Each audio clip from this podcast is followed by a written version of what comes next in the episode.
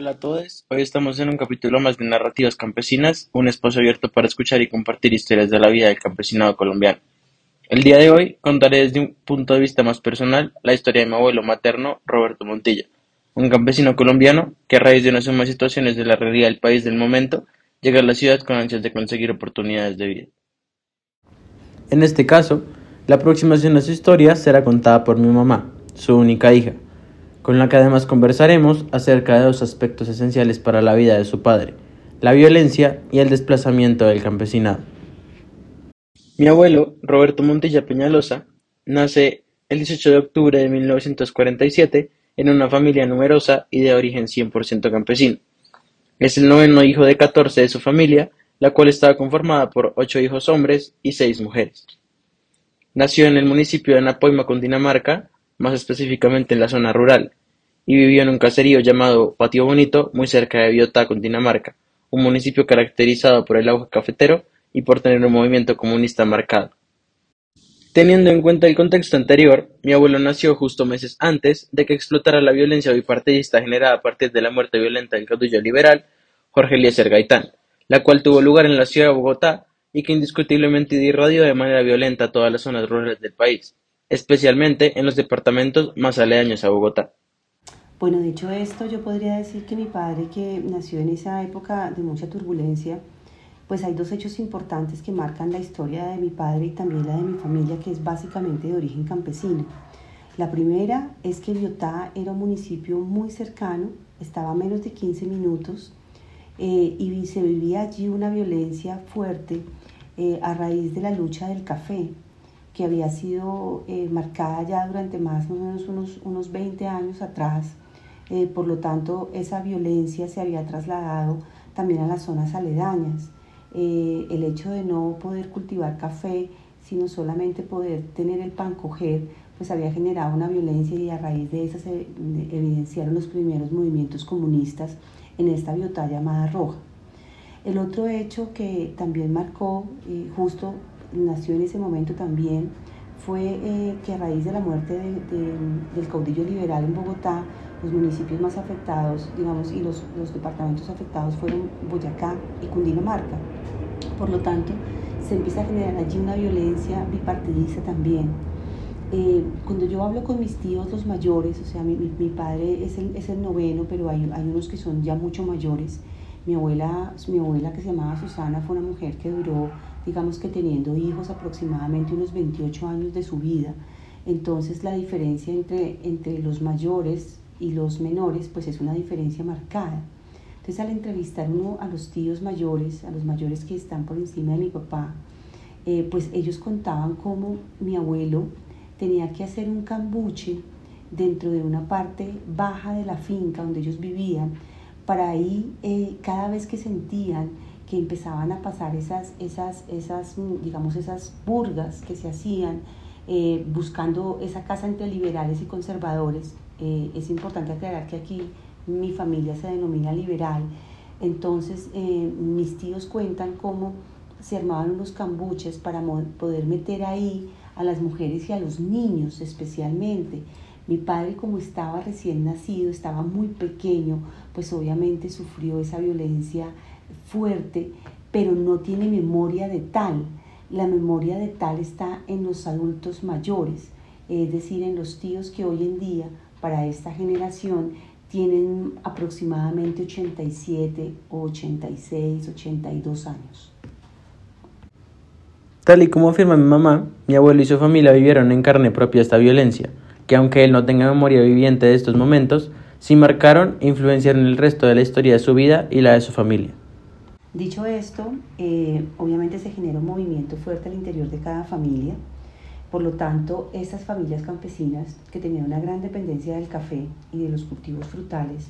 pues empiezan a buscar oportunidades. Entonces los, tíos mayores, los hermanos mayores de mi papá, empiezan a buscar oportunidades hacia otros lugares de Colombia, algunos yendo hacia el eje cafetero, eh, ya tenían experiencia en el tema de la recolección del café, entonces empiezan a ir hacia el eje cafetero a intentar ir ahí para, para, empezar a trabajar en los cultivos de café recogiendo y eh, definitivamente hay unos que ya deciden venir a Bogotá a empezar a buscar oportunidades eh, donde se genere menos violencia, pero también donde se generen oportunidades económicas. Eh, es así como los hermanos mayores de mi papá se desplazan a Bogotá y él que digamos que de los del medio hacia, hacia los mayores, pues empieza también a buscar una oportunidad en Bogotá y deja sus labores de campesino para venir a buscar oportunidades económicas acá eh, lejos de la pobreza de los campos que se había generado por toda la violencia, eh, lejos de los problemas eh, dados por el café en esa zona de Biotá muy marcados y también lejos de un poco de su casa materna al haber fallecido mi abuela, que pues en ese momento pues había tenido 14 hijos. Es así como Roberto Montilla años después llega a la capital aproximadamente entre 1968 y 1970, con el fin de buscar empleo y de ayudar a los hermanos más pequeños que habían quedado en casa. Pues es la historia de cómo el campesinado se traslada o migra a Bogotá entre los años 60 y los años 70. Bueno, mi padre llega a Bogotá aproximadamente en el año 1968 a vivir con una de sus hermanas mayores que ya, había, había, ya vivía en Bogotá y que pues aún no estaba casada. Eh, es importante resaltar que eh, las mujeres eh, salieron de casa, de la finca, del campo, a venir a Bogotá para poder trabajar y ayudar a los más pequeños. Entonces ellas no se desligaron del todo de, su, de su finca y de su tierra y lo que hacían era trabajar en la semana en Bogotá y el fin de semana volver al campo para ayudar a los más pequeños. Mi papá llega con el fin de de poder ayudar a sus hermanitos menores, a los más chiquitos, y poderles dar una oportunidad mejor de estudio, ya que en el campo habitualmente iban hasta quinto de primaria o hasta algunos años básicos del bachillerato. Entonces mi papá se viene con esa, con esa mentalidad, viene a vivir con una de mis tías. Eh, mi papá, un hombre campesino acostumbrado a trabajar desde siempre, desde niño, como se acostumbran a los niños campesinos en las labores propias de agua, leña, ayudar a moler, ayudar a hacer, pues mi papá viene a buscar acá. Em, mi papá empieza realmente buscando un trabajo como mensajero y eh, efectivamente consigue un trabajo como mensajero en una empresa constructora. Y era una empresa constructora de vías grandes quienes desarrollaron la avenida Boyacá en Bogotá, quienes desarrollaron la parte inicial de la construcción de la Universidad Nacional,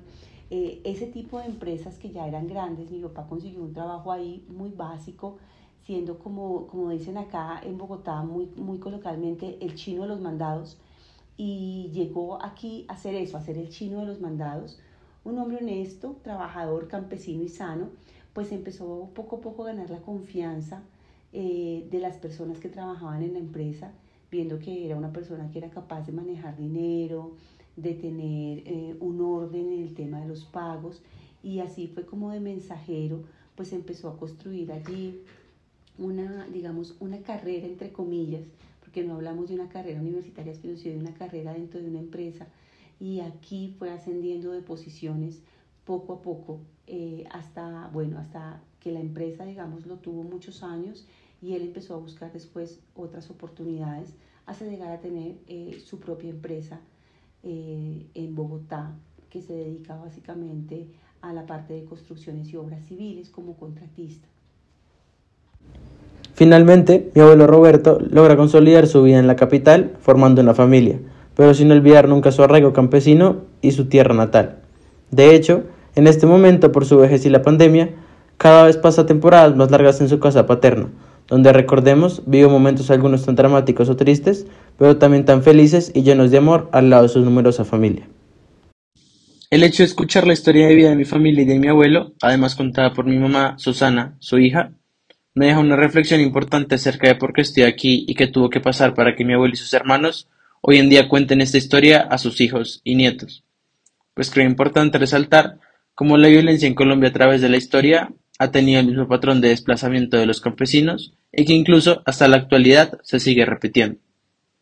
Por último, un llamado a la reflexión es si históricamente hemos realizado estos desplazamientos al campesinado, que es, además, el encargado de proveer los alimentos a todas las partes y sectores del país, ¿Por qué aún no hemos sido capaces de cambiar la historia de violencia y desplazamiento de nuestros campesinos? ¿De dónde vendrán los alimentos si no hay campesinos para cultivar? Esto fue todo por hoy. Gracias por escucharnos y nos vemos en una próxima edición de Narrativas Campesinas.